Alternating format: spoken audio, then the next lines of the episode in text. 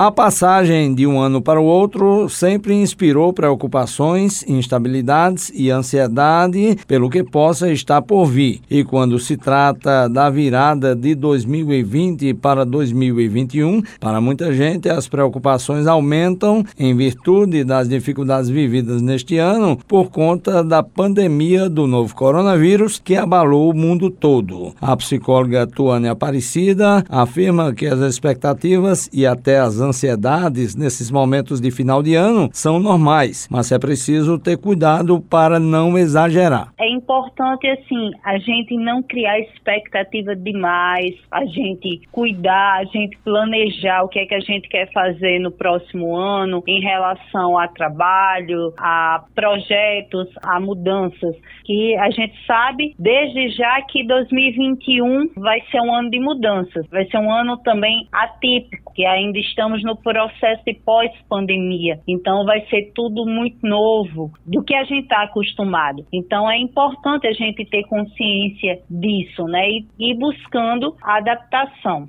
Para viver bem no próximo ano, a principal coisa é ter uma boa saúde mental e emocional, como explica a psicóloga. Saúde emocional está ligado também à qualidade de vida. Se eu vivo em um ambiente conflituoso, seja na minha casa, seja no ambiente de trabalho, se eu não durmo bem, isso faz com que eu desenvolva problemas de saúde, consequentemente problemas de saúde mental. Práticas de exercício, fazer atividades que gosta, ter momentos de lazer, ter momentos de descansar a nossa mente, ter momentos em família, momentos com amigos, exercícios físicos traz muito benefício fazer coisas que nos proporcionem momentos de liberdade, momentos satisfatórios. Tuane Aparecida diz ainda que uma coisa que pode tornar o ano novo mais feliz será a chegada da vacina contra a Covid-19. Pode sim, porque